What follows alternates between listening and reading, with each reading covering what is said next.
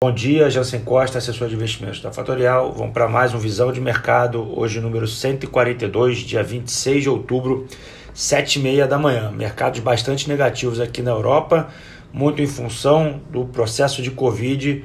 O medo é de um novo lockdown na região. Tá? O índice de sentimento na Alemanha sentiu em função desses novos casos de aumento de Covid o problema não é só na Alemanha, obviamente tem Espanha, eh, França, Inglaterra, todos com aumento de casos, e também temos um problema na Turquia com a sua desvalorização da sua moeda. Né? A moeda chegou a bater hoje 8,05 em relação ao dólar. A gente fica, precisa ficar de olho, é uma moeda emergente e isso pode respingar alguma coisa aqui no Brasil. Outro detalhe importante: estamos no meio de temporada de resultados corporativos. A SAP para quem não sabe, é alemã. Caiu aqui, chegou a cair quase 20% aqui na abertura. A empresa reportou um corte nas expectativas de receita e reportou também uh, um medo de novos lockdowns até 2021. Lembrando que a gente está no meio de resultados corporativos no mundo inteiro, inclusive no Brasil. Essa semana promete, promete não só aqui nos Estados Unidos, como no Brasil também.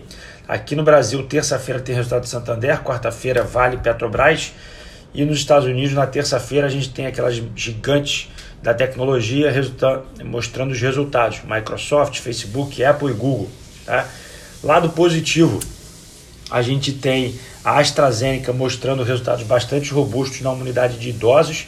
É, obviamente, dentro do, do problema que está sendo difundido na Europa, essa notícia passou desapercebida.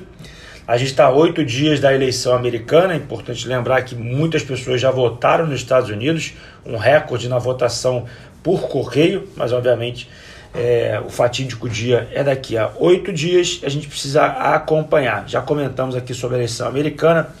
E um gestor da NCH chegou a comentar agora aqui pela manhã no Twitter que a Bolsa Brasileira pode andar bastante se acontecer uma vitória de Biden e o Congresso e o Senado também vierem democratas. Precisa ficar de olho.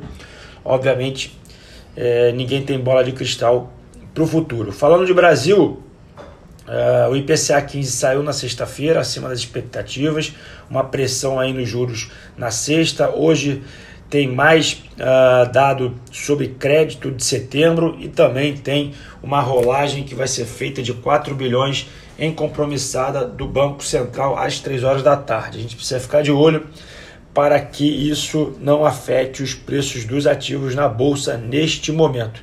O que, que temos de agenda hoje? Boletim Focus às 8h30 da manhã, índice de casas nos Estados Unidos às 11 horas da manhã e às 3 horas da tarde essa oferta do Banco Central. De olho nos DIs nesse horário. Bolsas nesse momento. O S&P cai 0,95%, o VIX permanece estável próximo dos 29,50%, o dólar index opera na casa dos 93 pontos, a Europa, como eu comentei, cai mais de 2%, o petróleo segue em tendência de queda com quase 2% de queda, com esse possível novo lockdown, e moedas emergentes se valorizam frente ao dólar, principal moeda parecida aqui com, com o real, é o peso mexicano perdendo 1% frente ao dólar. Vamos ficando por aqui, desejamos a vocês uma ótima semana, semana de bastante atenção.